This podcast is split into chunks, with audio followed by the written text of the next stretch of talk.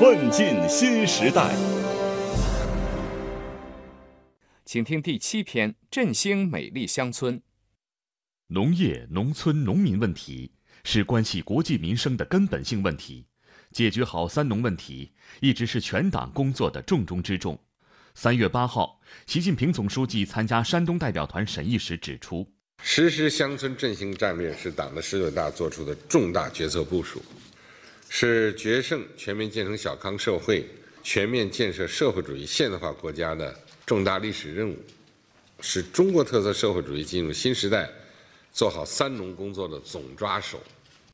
农业强不强，农村美不美，农民富不富，决定着全面小康社会的成色和社会主义现代化的质量。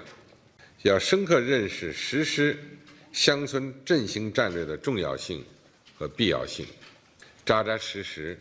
把乡村振兴战略实施好。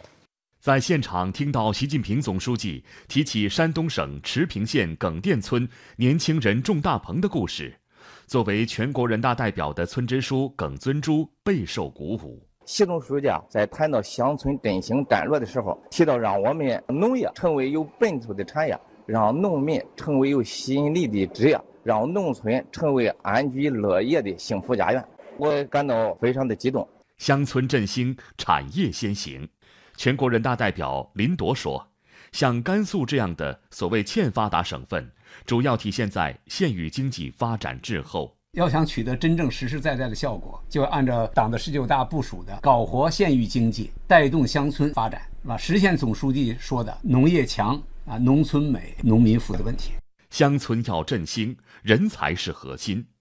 全国人大代表于伟国说。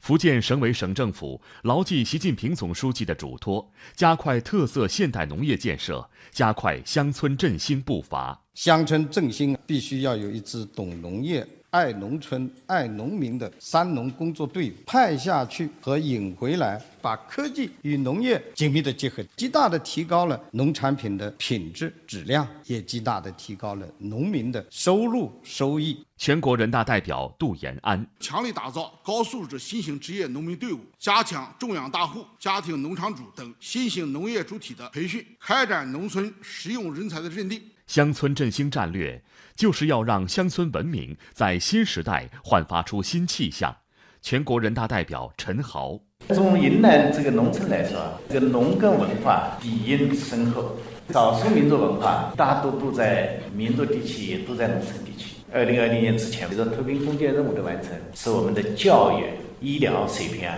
能够得到了全面提升。绿色发展，让良好的生态成为乡村振兴支撑点。全国人大代表朱世熙深入实施农村的人居环境整治三年行动，持续改造农村的生态环境，让农村环境美起来。绿水青山就是金山银山。全国人大代表袁家军说：“现在的浙江，山好水好空气好，是全国第一个美丽中国示范区。湖州安吉渔村呢，是习近平总书记二零零五年提出两山理念的地方。”是绿水青山转化为金山银山的鲜活样本。前几天呢，习近平总书记又给我们宁波余姚的横坎头村回信，勉励啊村的发展建设要努力建设富裕文明、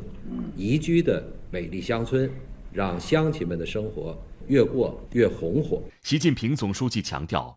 要推动乡村组织振兴，打造千千万万个坚强的农村基层党组织。在全国人大代表聂永平看来，乡村建设中基层党支部的战斗力是关键。不光富了农民的口袋，又富了农民的脑袋，这个就是乡村振兴的一个要素。基层党支部，特别是一个支部书记，那里又要有一个创新的思想、创新的思路来引领这个村里发展。充满活力、安定有序的现代乡村治理体制，是乡村振兴的终极目标之一。全国人大代表陆新社健全完善自治、法治、德治相结合的乡村治理机制，建立健全村务监督委员会，充分发挥村民理事会、村务劳等各类主题在改善乡村治理的积极作用，引导农民共同办好自己的事情。小康不小康，关键看老乡。没有农村的小康，特别是没有贫困地区的小康，就没有全面建成小康社会。